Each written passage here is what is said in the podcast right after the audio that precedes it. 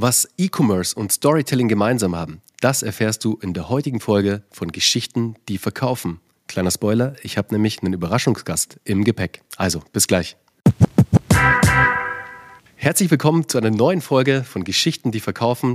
Leute, heute habe ich jemanden sehr spannenden mit im Gepäck und zwar jemand, der jetzt schon eine Zeit lang in meinem Netzwerk ist, mit dem ich auch eine persönliche Geschichte habe, die wir auch gleich teilen werden. Wir gehen nicht zu tief drauf ein, da ist viel passiert.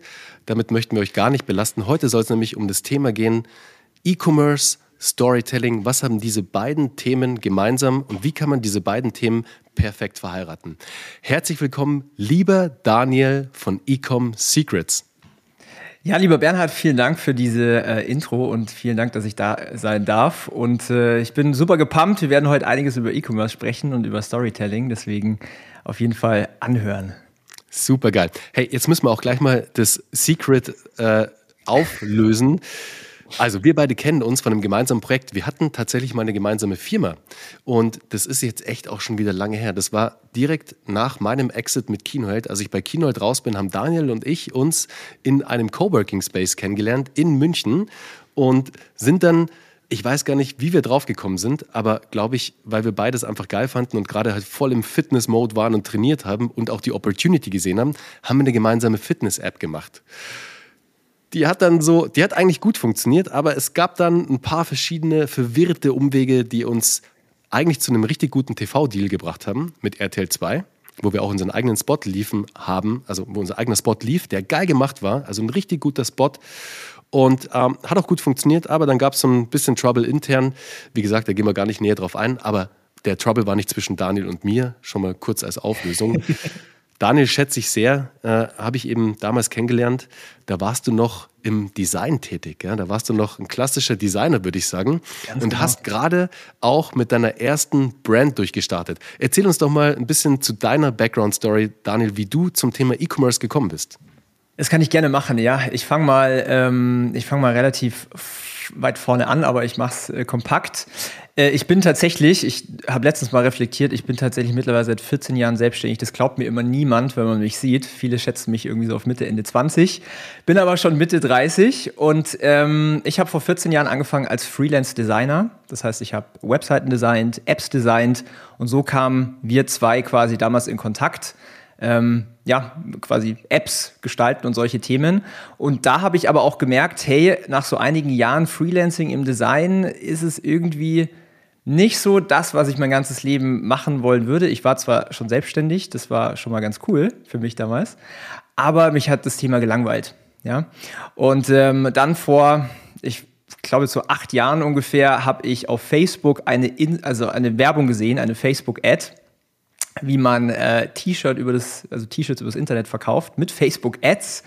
Hab da diesen Online-Kurs gekauft und das war so mein allererster Touchpoint mit dem Thema äh, Online-Verkaufen mit E-Commerce. Und äh, so ging meine Reise los im, im E-Commerce. Ähm, ich kann gerne ein bisschen auf meine Story eingehen, aber fast forward, was mache ich eigentlich heute? Ähm, heute habe ich 26 äh, wundervolle Teammitglieder ähm, und eine Firma aufgebaut, wo wir E-Commerce-Marken groß machen, das heißt als Agenturdienstleistung und als Beratungsdienstleistung.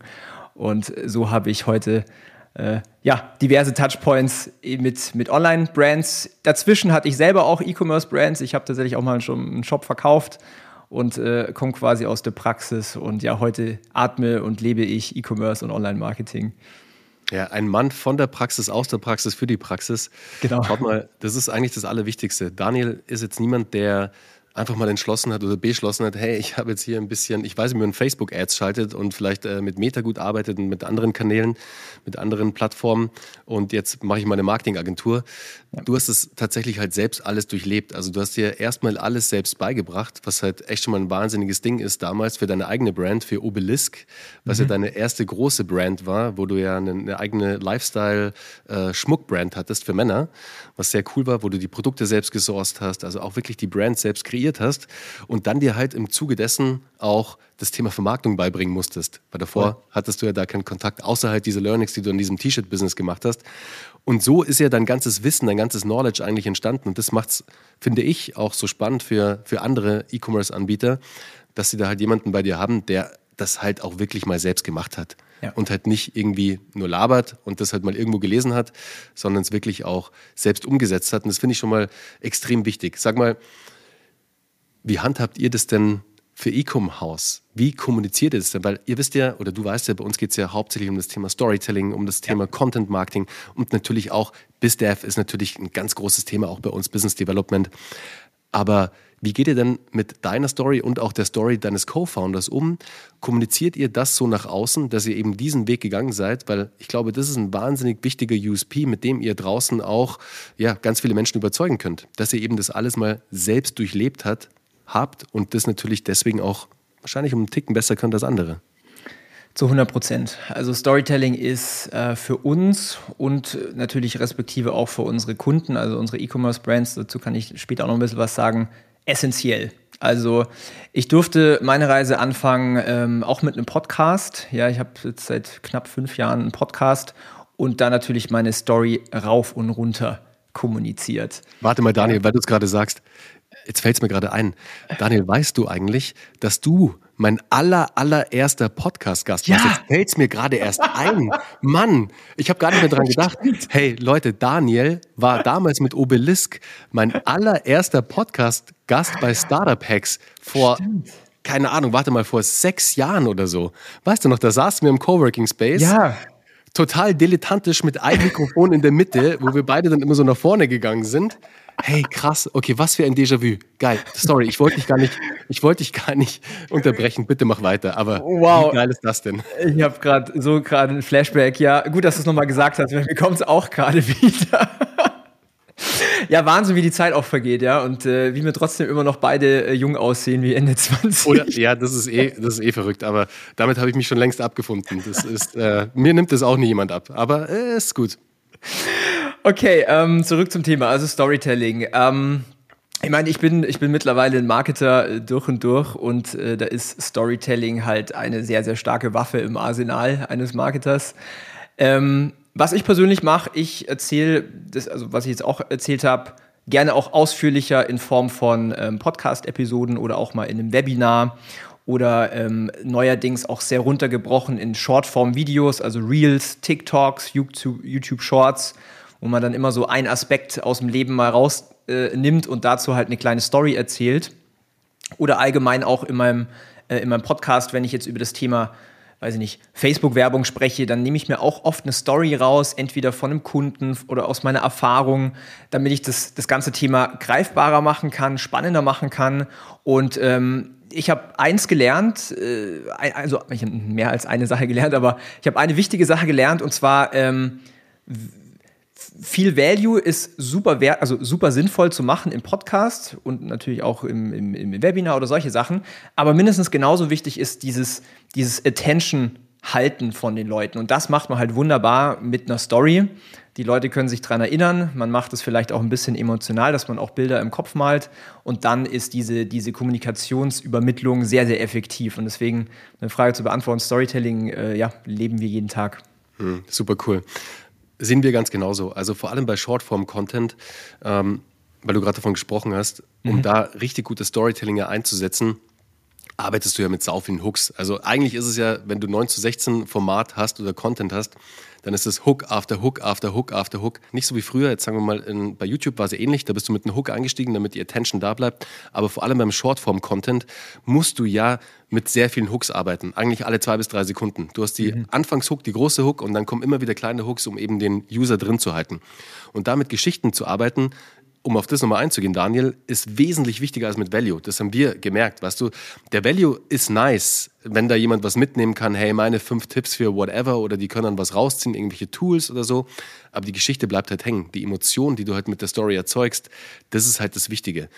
Ob sie dann das nächste Reel oder das nächste Video von dir gucken, das entscheidet der Algorithmus. Das hast du leider nicht in der Hand. Und da habe ich gerade mit Daniel drüber gesprochen, im Content, den wir produziert haben. Für unsere Reels, da können wir auch gleich drauf eingehen ist halt jetzt, wenn wir den gesamten Funnel uns anschauen, was nämlich ein sau wichtiger Aspekt ist, dass du durch den Shortform-Content, durch ein 9 zu 16 Format halt mit jemandem, der noch nie einen Podcast gehört hat oder deinen Podcast noch gar nicht kennt, wenn jetzt der Podcast ein wichtiges Tool für dich ist, dass du es halt schaffst, da den ersten Berührungspunkt zu erzeugen. Weil natürlich viel mehr Menschen Shortform-Content konsumieren als jetzt Podcasts heute noch. Mhm. Aber du natürlich aus einer Business-Perspektive ist halt der Podcast wesentlich interessanter, weil er halt für viel stärkere Kundenbindung sorgt. Aber du musst die Menschen erstmal dahin bringen, weil aktuelle Studie, derzeit, das finde ich eh schon viel, aktuell in Deutschland, und jetzt nur mal in Deutschland, hört mindestens jeder Erwachsene einmal im Monat einen Podcast, was schon eine extreme Steigerung ist, also was schon super geil ist. Das wird noch mehr und noch besser, aber wir sind da schon sehr weit, finde ich. Aber cool. Nur um da nochmal drauf einzugehen, finde ich, sehe ich ganz genauso wie du, Daniel. Das ist ein, ein, wichtiger Mix aus allem. Du hast natürlich den Value, den du mitgibst, aber auch am Ende die, ähm, die Geschichte. Jetzt erzähl aber mal, wenn wir jetzt im E-Commerce unterwegs sind, dann ist natürlich Content ein wichtiges Thema weil du natürlich den Social Trust generierst. Du hast etwas, Menschen, der Konsument von heute lässt sich ja nicht mehr einfach mit einer Ad ködern. Das war mal ja. vor fünf, sechs, sieben Jahren. Hast du eine Ad geschalten, die war genau. irgendwie geil und boom, hast du den Sale gemacht. Das ist heute ja nicht mehr so. Nee. Heute musst du eine ganze Welt kreieren. Du musst eine Welt kreieren, die Brand braucht Content ohne Ende. Die müssen dem User was bieten, damit er einsteigen kann und selbst in die Recherche gehen kann, ob dieses Produkt, diese Dienstleistung, das Angebot was für ihn ist. Wie setzt ihr denn das mit den Kunden um? Also wie baut ihr denn diese Welten um? Was gebt ihr da euren Kunden jetzt speziell im E-Commerce für Tipps, was sie unbedingt machen sollten und auf was sie vielleicht auch verzichten können? Ja, absolut. Also Storytelling, vor allen Dingen im E-Commerce, ist ähm, umso wichtiger geworden. Ähm, wir haben für uns ein Framework entwickelt, was wir den Kunden an die Hand geben. Ich nehme mal, mach mal kurz einen Auszug. Ein wichtiger Baustein ist zum Beispiel die Founder Story, die die eigentlich diese, diese Story, warum sie dieses Produkt und diese Marke aufgebaut haben. Was war vielleicht auch vorher das Problem im Markt, was die Person gesehen hat? Ähm, und wie, wie löst dieses Produkt dann quasi dieses Problem? Das verpackt in eine authentische, mit eigenen Worten, in einem vernünftigen Setup gefilmte Story funktioniert extrem gut. Wir machen das tatsächlich jetzt schon seit einigen, also ich glaube seit zwei Jahren haben wir das angefangen mit den Gründern zu machen. Nicht jeder möchte immer vor die Kamera, das heißt, manchmal muss man ja auch ein bisschen dazu zu bringen. Aber wir haben einfach festgestellt, das ist eine, das ist ein Vehikel, egal ob es jetzt als Werbeanzeige ist oder gepostet als Reel oder auf TikTok, das ist eigentlich relativ wurscht. Wichtig ist, dass diese Story nach einem gewissen Muster, nach einem gewissen Framework erzählt wird. Und das baut so viel Glaubhaft, also Glaubwürdigkeit auf, so viel Vertrauen in die Person und, und damit natürlich dann auch in die Marke. Ähm, das ist ähnlich wie jetzt bei mir im Podcast. Ja, die Leute, die bei uns Kunde werden, die, die kaufen auch den Daniel mit, quasi, in Anführungszeichen.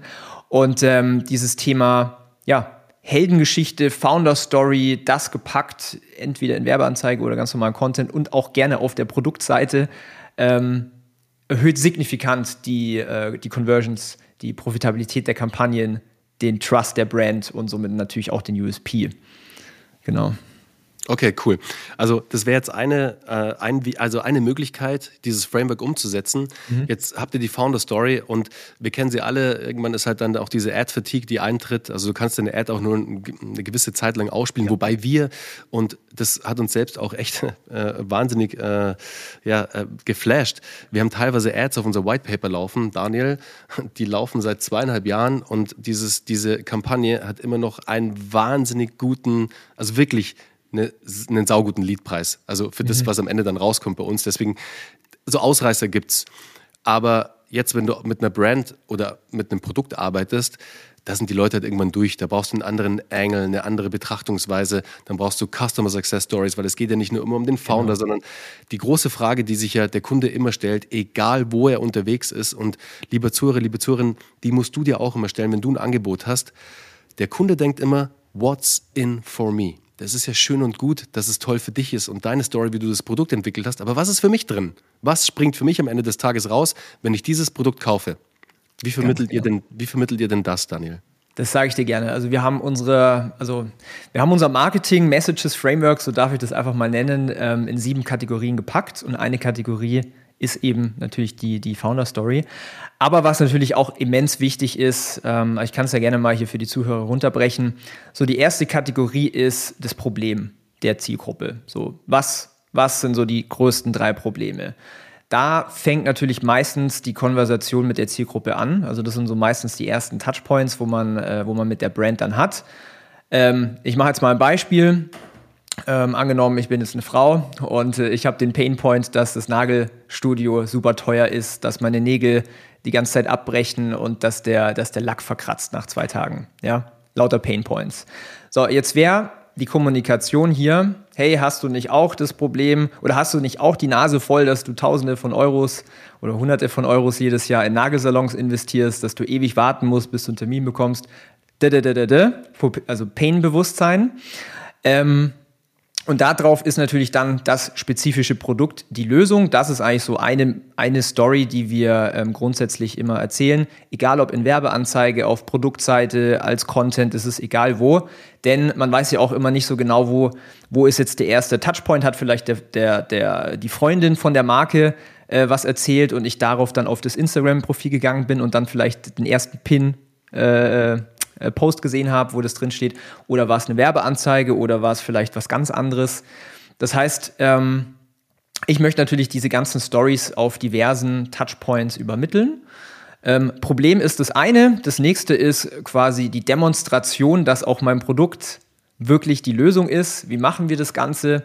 Da kann man auch gerne ein bisschen kreativ sein. Eine Möglichkeit, wenn ich jetzt mal bei dem Beispiel bleibe von dem, äh, von dem Fingernagel, also wir sprechen jetzt hier von so einem Dipping Powder, wo man äh, innerhalb von ein paar Minuten wunderschöne Finger, Finger äh, Nagellack bekommt wie im Nagelsalon und das kostet halt einen Bruchteil. Dann wäre zum Beispiel bei Demonstration, also bei Beweis, verschiedene Sachen wie zum Beispiel was, wenn man auf den Preis-Angle geht, ja, was kostet ein Nagelsalon und was kostet vielleicht das andere Produkt runtergebrochen pro schöne Fingernägel. Ähm, oder was wären vielleicht die Vorteile von unserem Produkt gegenüber jemand anderem? Ja, oder ähm, demonstrieren, wie einfach es doch ist, das Ding selber zu machen. Also da muss man natürlich dann überlegen, was, wie kann ich zeigen und wirklich auch demonstrieren. Und das machen viele Amateurmarketer richtig falsch. Die sagen dann zum Beispiel, ja, unser Produkt macht das oder wir sind die Lösung für, bla bla bla, aber es wird nicht demonstriert und wir Menschen sind halt schon sehr visuell und vieles passiert auf unterbewusster Ebene. Und wenn ich jetzt nur schreibe, du bekommst die schönsten Fingernägel, ist es was anderes, als wenn ich wirklich wunderschöne Fingernägel zeige. Mhm. Ja? Es löst ja keine Emotion aus. Das ist ja das Ding. Du musst ja, um eine Kaufentscheidung zu forcieren, musst du ja erst zum Bauch kommen oder zum Herzen, die Emotionen halt packen, damit die Ratio, das Hirn dann den Haken dran macht. Also die Emotion ist erst eben, du zeigst es visuell, wie eben jetzt genau. dieses Dipping Powder, wie schnell es geht und wie einfach es ist und wie super das dann aussieht. Und die Ratio ist dann noch der Preis. Wow, okay, das kostet sogar nur noch, keine Ahnung, ein Zehntel davon. Boom, gekauft. Genau, ganz genau. Und du merkst schon, es muss natürlich auch Konkurrent sein. Also der Pain Point ist das eine, aber dann äh, sagt man ja, okay, ich habe mein Produkt in Form von der Lösung. Dann bei dem Demonstrationsteil, da möchte ich natürlich dann auch das wieder auf diesen Pain Point beziehen. Und jetzt komme ich mal zum dritten, das hattest du vorhin auch schon erwähnt. Ähm, Testimonials, ja, sind wunderbar, egal welches Geschäftsmodell, ob es jetzt E-Commerce ist oder Dienstleistung oder Coaching, was weiß ich nicht alles das ist auch wieder Beweis. Und ähm, je schlüssiger das wieder ist auf, deine, auf die ersten Pain Points, die ich vorhin erwähnt habe, desto besser funktioniert das Ganze. Beispiel, ähm, du hast jetzt ein Video von, ähm, von, der, von der Zielgruppe, ja, das ist jetzt eine Frau Ende 20 zum Beispiel, die dann sagt, ja, boah, ich habe äh, jahrelang so viel Geld ausgegeben in Nagelsalons und mich hat es immer gestört, dass ich da so lang äh, einen Termin ausmachen muss, dann extra in die Stadt fahren und dann gehst du da hin, sitzt du da und dann hast nach zwei Tagen sind die Dinger wieder brüchig und äh, total nervig. Und dann habe ich endlich auf Instagram durch Zufall gefunden, äh, hier dieses Dipping Powder und seitdem ist meine Welt in Ordnung und ich habe die schönsten Fingernägel der Welt und meine Freundinnen sagen, wow, hey, wo hast du denn diese schönen Fingernägel her? Ähm, das heißt, es ist sehr kon konkurrent mit den Sachen, die man davor der Zielgruppe gezeigt hat. Ähm, genau, dann die, die Gründergeschichte. Und was viele auch nicht machen, ist ähm, Einwandbehandlung. Das ist für uns mhm. so die, mhm. die fünfte Kategorie, weil Menschen haben natürlich Einwände. Für mich ist, für mich ist Marketing verkaufen und verkaufen ist überzeugen. Und ähm, Menschen haben halt einfach offene Fragen und Einwände und Vorwände, die man dann natürlich auch wieder ähm, beheben darf. Beispiel, um hier wieder äh, Bilder zu malen. Ähm, bei dem Produkt ist zum Beispiel so, die Frauen fragen sich, okay, das, das klingt ja alles schön und gut, sieht gut aus, aber wie bekomme ich das wieder weg? Okay, haben wir über die mhm. Zeit rausgefunden und dementsprechend dann natürlich Content und eine Story gemacht. Ja? Sehr geil. Ja, sehr cool. Und das ist, ja. Ja, das haben, das haben tatsächlich viele nicht auf dem Schirm und wir lieben es auch, Einwandbehandlung über Content zu machen. Weil, mhm. schau mal, wenn du im Verkaufsgespräch bist, dann machst du eine Einwandbehandlung One-to-One. -one. Warum machst du diese Einwandbehandlung nicht One-to-N? Das heißt, du filterst über eben Kundenfeedback, über Erfahrungen aus der Zielgruppe, ähm, wirklich Customer Feedback gesammeltes, auch über deine Buyer-Persona am Anfang vielleicht, wenn du das noch nicht hast, diese, Pain, diese Einwände heraus und schickst diese Einwände in eine Skalierung. Bedeutet ganz einfach, mhm. du machst Content, der diesen Einwand aushebelt und den befeuerst du dann noch mit Performance. Also machst eine Ad draus. Könnte ja nicht geiler sein. Deswegen geil, dass ihr das auch macht, weil wir machen das auch immer. Mhm das heißt, immer in unserer Content-Kreation lassen wir auch immer Einwände mit einfließen. Und das hört sich auch ganz oft dann in der Kreation gar nicht nach einem typischen Einwand ein. So was wie der Klassiker, das ist mir zu teuer. Wir verpacken das dann so, ja. dass dieser Einwand unterbewusst ausgehebelt wird. Und dass ja. es halt als Content wahrgenommen wird und nicht als, haha, die wollen mir jetzt nur sagen, dass ihr Produkt halt nicht so teuer ist, aber eigentlich ist es schon teuer. Ja, absolut. Ein sehr, sehr geiles Vehikel, ähm, was man da machen kann, ist, ähm, das haben wir auch bei dieser Brand quasi so implementiert. Frag die Gründerin. Ja, und dann ist es so, so ein Fragesticker äh, mit verschiedenen Fragen. Das sind dann meistens halt auch die Einwände. Ja, und dann antwortet die Gründerin in Form von einem Reel. Ähm, kann man wunderbar posten regelmäßig, kann man wunderbar Super. als Ads schalten und es ist ein so, so ein richtig low-key äh, Vehikel, um Einwandbehandlung zu machen. Ja, geil. Sag mal, das sowas läuft dann ja auch immer wieder über den Weg. Also wirklich Ads, die viral gehen. Also wirklich mhm. gute Werbeanzeigen, ja. die einfach aufgrund des Inhalts und aufgrund der Strukturierung einfach durch die Decke gehen. Und wirklich den, den, den, äh, den Herstellern der Produkte dann auch wirklich extreme Umsätze generieren. Das passiert jetzt natürlich nicht am laufenden Band. Das ist auch manchmal so ein bisschen Lucky Shot. Ich meine, ein virales Video zu erzeugen, vor allem auch nur eine Ad, das ist schon, da gehört viel dazu. Da trifft sich auch viel Timing, Glück, der richtige Content. Aber habt ihr schon mal so ein Piece erstellt? Hattet ihr schon Fall. mal das Glück? Sehr geil. Ja, Was war das denn für Fall. eins?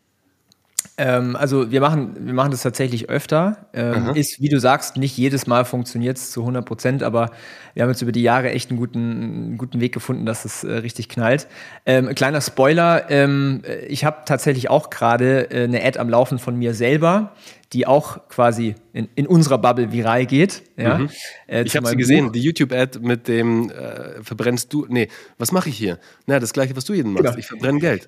Aber die ist gut produziert, das wollte ich dir eh noch sagen. Die Ganz habt genau. ihr echt cool gemacht, die, ist, die sieht super aus. Genau, also die, die geht gerade viral in unserem Markt. Ja, unser Markt ist jetzt nicht Massenmarkt, muss man fairerweise auch sagen, aber wir hatten eine, eine, einen Decrease vom Cost per Purchase von 72 Prozent, was mhm. natürlich krass ist. Und ähm, solche Sachen machen wir für unsere Kunden. Was ist so das, das Pattern oder was habe ich rausgefunden, was da gut funktioniert?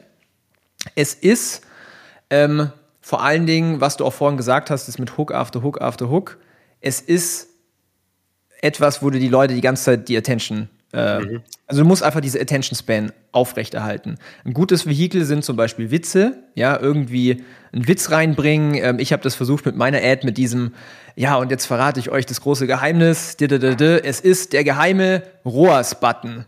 Und dann kommt so die Szene mit so einem roten Button, wo ROAS drin, dann drücke ich drauf und dann so, äh, gibt's gar nicht. So, also so kleine Pattern-Interrupts, ja. Mhm. Und ähm, da haben wir auf jeden Fall gemerkt, dass, dass solche kleinen Tweaks halt dazu sorgen, dass die, die Average View Time in die Länge mhm. gestreckt wird. Und das ist natürlich auch, was der Algorithmus liebt. Und deswegen werden solche Ads dann auch äh, bevorzugt ausgespielt. Aber was noch wichtig ist, ist, also definitiv die Hook. Ähm, Hook dürfte wahrscheinlich äh, vielen Leuten ein Begriff sein. Wir testen teilweise acht verschiedene Hooks, dass es richtig knallt. Bei der Buch-Ad ähm, haben wir vier verschiedene Hooks aufgenommen. Ähm, und nur die Hook hat einen Unterschied gemacht von einem doppelt so guten ROAS mhm. oder einem mhm. doppelt so teuren Produkt. Also nur die Hook einfach. Ja, Wahnsinn. Ähm, und das dritte, was ich vielleicht auch noch sagen möchte, ist, ähm, ähm, also klar, das ganze Skript, da werde ich jetzt nicht ganz so tief eingehen. Ich glaube, da hast du bestimmt viele äh, Episoden in deinem Podcast, wo du so über, über Copywriting-Formeln sprichst oder sowas. Ähm, wir arbeiten sehr gerne mit der Copywriting-Formel PAS, also Problem, Agitate, Solution. Was ist das Problem? Dann machen wir das Problem größer, beziehungsweise was die Konsequenz und dann die Lösung. Das haben wir auch da verwendet, verwenden wir eigentlich meistens bei solchen Ads. Und dann das dritte, was ich jetzt eigentlich sagen wollte, und das ist echt so ein Game Changer, die Comment Box. Denn für mich ist die Kommentarbox unter einem Content Piece wie ein Verkaufsgespräch.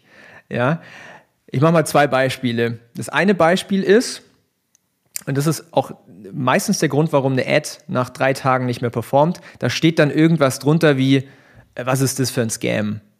Oder habe Produkt bestellt und es kam nie an. Solch negative Sachen. Weil die Leute sehen das und denken sich dann, oh nee. Also das gibt dem Ganzen einen sehr negativen Frame. Und das andere Beispiel ist, stellt euch mal vor, das erste Kommentar ist, ähm, ich benutze das Produkt seit zwei Jahren, ich bin der größte Fan, es hat meine Rückenschmerzen gelindert, ich empfehle es meinen Freunden und ich, ich kann mein Leben gar nicht mehr ohne vorstellen. Und dann sind da noch 13 Likes auf dem Kommentar. Ich garantiere euch, diese Ad wird dreimal so gut laufen und vor allen Dingen dann auch nicht nur irgendwie drei Tage, sondern gleich sechs Monate.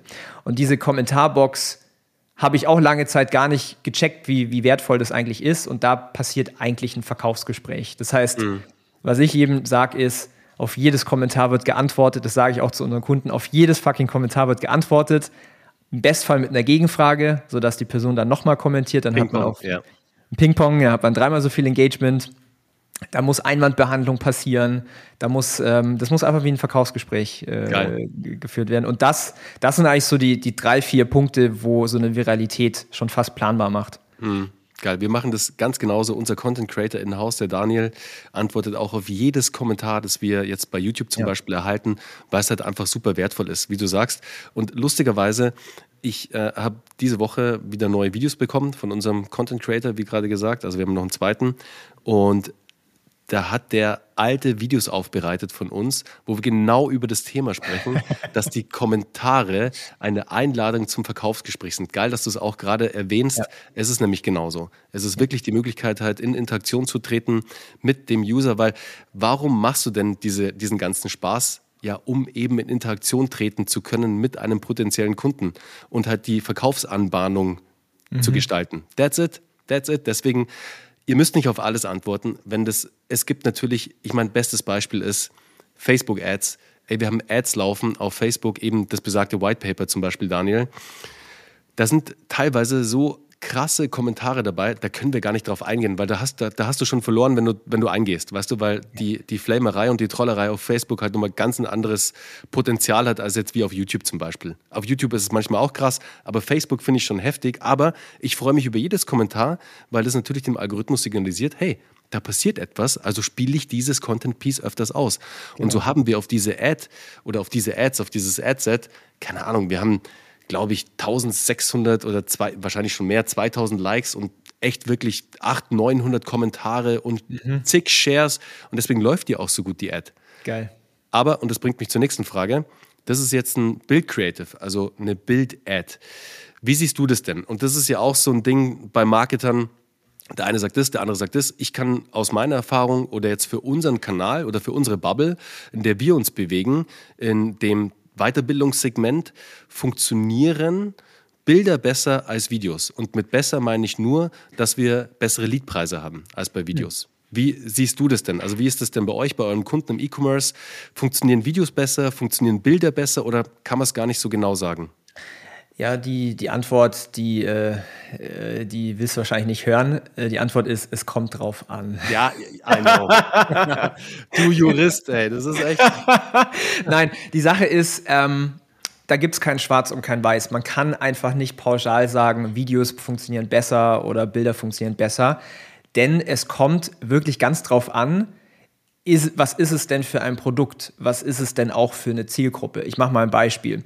Wenn man jetzt ein äh, T-Shirt verkauft, ja, jeder Mensch weiß, was ein T-Shirt ist. Menschen kaufen es dann zum Beispiel wegen dem Spruch drauf oder wegen der Brand, bei den eher Lux Luxus-Brands äh, zum Beispiel. Aber bei einfachen Produkten aus dem E-Commerce-Bereich funktionieren tendenziell Bilder besser, weil die Information viel schneller übermittelt wird. Wenn da jetzt ein 30-sekündiges Video ist mit drei, mit drei Personen, die Klamotten anhaben, also nicht nur ein T-Shirt, sondern auch Hosen, es ist für den User nicht sofort klar, geht es jetzt wirklich um das T-Shirt oder was ist es jetzt? Ist es jetzt ein, ist drei Leute? Ist es, was ist es eigentlich so? Das heißt, am Ende des Tages geht es mir immer darum, ähm, so schnell wie möglich diese richtige Information zu übermitteln und bei einfachen Sachen wie T-Shirts, Schmuck, äh, irgendwelche Print-on-Demand-Sachen funktionieren tendenziell besser Bilder und Grafiken. Bei erklärungsbedürftigen Produkten tendenziell Videos. Ich mache mal ein krasses Beispiel, dass man sich vorstellen kann. Äh, wir betreuen eine Marke, die verkauft ähm, so Multivitamin-Tabletten für Frauen, die schwanger werden wollen. Also der große Pain ist also Kinderwunsch und ich schaff's, ich werde einfach nicht schwanger. Ja. Wenn wir jetzt da jetzt ein Bild machen würden vor, oder ein Bild zeigen würden von der Produktverpackung mit den Kapseln oder, oder ein Bild zeigen würden mit einer Frau, einem Baby im Arm oder sowas, das wird niemals funktionieren. Also das, das erklärt jetzt nicht, das bringt ja keine, keine richtige Message rüber. Und da funktionieren tatsächlich dann Videos besser, die eine Story erzählen von einer Frau und so mhm. weiter. Also deswegen ist meine Antwort relativ langweilig. Es kommt drauf an. Es gibt aber Tendenzen, die für verschiedene Produkte besser und schlechter funktionieren. Okay, also zwei Cases eigentlich hast du ein einfaches Produkt, das mhm. sehr, das keine große Erklärung benötigt, funktionieren Creatives in Bildform besser, hast du ein erklärungsbedürftiges Produkt, wo man tiefer einsteigen muss, weil es sonst vielleicht für Verwirrung sorgen könnte, dann brauchst du ein bisschen mehr Holz, also brauchst ja. du ein Video, wo das Ganze halt erklärt wird. Okay, cool. Genau. Sehr gut. Ja, und das Ding ist ja, du hast es nur so einen beiläufigen Satz erwähnt diese Ad, die gerade von dir so ein bisschen in deiner Bubble viral geht oder halt in, in der, in der Agency-Bubble, nennen wir es mal so, mhm. ähm, ist ja, geht dir über dein Buch, über dein Neues, das du rausgebracht genau. hast. Genau. Erzähl uns doch mal ein paar Sätze zu deinem Buch. Wie war der Prozess vom Buch? Wie ist es entstanden? Wie setzt du es für dich ein? Auch vom Storytelling-Aspekt her. Wie nutzt du es in der Vermarktung und was hat es für einen Impact auf euer Business bisher? Gerne, ja, genau. Also mein neues Buch, ich habe es rausgebracht Ende Dezember. Das heißt, ich habe es hier auch äh, tatsächlich da. Das heißt Ecom Secrets. Ähm, warum habe ich das Ganze gemacht? Eigentlich aus drei Gründen. Ähm, erstens, ich wollte noch ein weiteres Format den Leuten geben, um Mehrwert zu stiften. Also ich habe einfach gemerkt durch den Podcast, es funktioniert extrem gut, wenn man Menschen einfach ohne Hintergedanken irgendwie hilft, also Content und Value gibt. Ähm, das kommt hundertfach zurück, habe ich einfach gemerkt. Und dadurch, dass halt nicht jeder Podcast hört, ähm, dachte ich mir, ein geschriebenes Buch wäre ein weiterer guter Weg, ähm, Value rauszuhauen. Das war so der eine Grund. Der zweite, ähm, jetzt eher auf Business bezogen, ähm, Positionierung und Credibility. Ich meine, wie viele äh, Agenturbesitzer haben bitte ein Buch geschrieben? Ähm, da gibt es gar nicht so viele Autoren da draußen. Das heißt, es ist natürlich auch eine Abgrenzung und baut den Expertenstatus und somit natürlich auch den, den Trust auf. Und der dritte Punkt ist, ähm, das dient natürlich auch ein bisschen der Kundengewinnung, ja. Also Leute, die sich das Buch durchlesen, das ist nicht selten, dass sie sich dann auf ein kostenloses Strategiegespräch bei uns melden ähm, oder die werden auch mal von meinem Vertriebler kontaktiert, ja. Das heißt, äh, der dritte Punkt ist natürlich auch Neukundenakquise für unser Geschäft. Und ähm, der vierte Punkt, vielleicht so ein bisschen in Klammer, ich wollte immer mal ein Buch schreiben, so bestimmt seit, seit neun Jahren oder sowas. Und das sind eigentlich so die Gründe, ähm, warum ich das gemacht habe. Wie nutzen wir das Ganze? Wie setzen wir das Ganze ein? Ähm, ich pitch das immer so ein bisschen unterbewusst oder nicht unterbewusst, aber so ein bisschen subtil in meinem Content. Ja, egal ob jetzt im Podcast oder auf dem, auf dem YouTube-Kanal ähm, oder natürlich auch in Werbeanzeigen. Ähm, wir verschenken das Ganze. Das heißt, es ist ein klassisches Free Plus Shipping Angebot. Ähm, dadurch, dass wir viele Marketer als Zielgruppe haben, äh, kommt da teilweise schon immer auch mal ein Kommentar, so, hä, aber man zahlt doch Versandkosten und sowas, ja. Ähm, aber trotzdem kaufen sie es dann am Ende des Tages. Und ähm, genau, wie ist das bei uns im Marketing? Wie verwenden wir das? Vor allen Dingen so als ersten Touchpoint, würde ich sagen. Mhm. Ja, so als ganz, ganz vorne. Ähm, für mich ist das das Äquivalent zu einem Podcast, das Äquivalent zu einem YouTube-Kanal. Das heißt einfach ein anderes Medium. Ähm, und natürlich dann auch ein, ein weiterer Akquise-Funnel. So. Ich hoffe, ich habe deine Fragen beantwortet. Da waren nee, hast du, hast du, hast du. Super cool. Wir verlinken das Ganze natürlich auch hier in den Show Notes. Ja. Könnt ihr euch dann äh, holen, wenn ihr euch für das Thema E-Commerce interessiert und da ein bisschen tiefer in die Welt auch von Daniel einsteigen wollt. Und ansonsten empfehle ich euch definitiv, und wir wollen heute auch gar nicht zu viel in dem Podcast verraten, weil wir könnten jetzt natürlich noch extrem lange weiterquatschen. Aber das Ziel soll ja sein, wenn ihr am Thema E-Commerce interessiert seid, vielleicht auch gerade auf der Suche seid nach einer neuen Agentur, die euch hilft bei der Vermarktung eures Produktes, dann solltet ihr euch definitiv mal an den Daniel wenden, an Ecom House und davor definitiv in den Podcast reinhören, Ecom Secrets. Zu finden auf allen großen Plattformen. Wir verlinken ihn natürlich hier in den Show Notes. Und ich würde sagen, Daniel, ich finde es einen geilen Flashback, dass wir heute zusammensitzen oder jetzt gerade zusammengesessen sind und du wirklich vor sechs Jahren mein allererster Podcast-Gast warst und dich bereit erklärt hast, hier da einfach mit mir diesen Pod zu machen. Das war wirklich der Startpunkt bei mir für meine komplette ja, Content Creation Reise, mhm. weil ich ja nach meinem Exit mit Kinohead erstmal gar nicht wusste, was soll ich jetzt machen. Ich habe viel Beratung gemacht etc., aber ich hatte Bock, diese ganzen Insights zu teilen und da kam mir der Podcast halt perfekt über den Weg. Und du warst mein erster Gast. Also da nochmal vielen lieben Dank. Und ich weiß sogar noch, wie er, wie, er, wie er hieß. Die erste Folge war Daniel Bietmann vom Design-Freelancer zum Lifestyle-E-Commerce-Unternehmer. So in der Art. Ich glaube, man ja, findet die heute noch, oder? Ja, ja man findet sie noch. Man findet sie noch.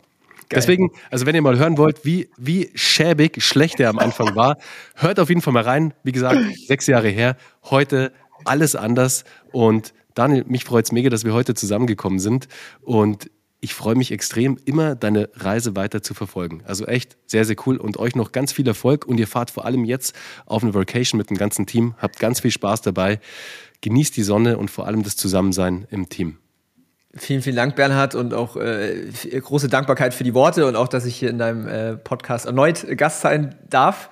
Ähm, deswegen großes Lob an dich. Vielen Dank für die fürs Gastgeben und äh, ja, hat Spaß gemacht. Perfekt. Bis dann. Macht's gut. Ciao. Tschüss.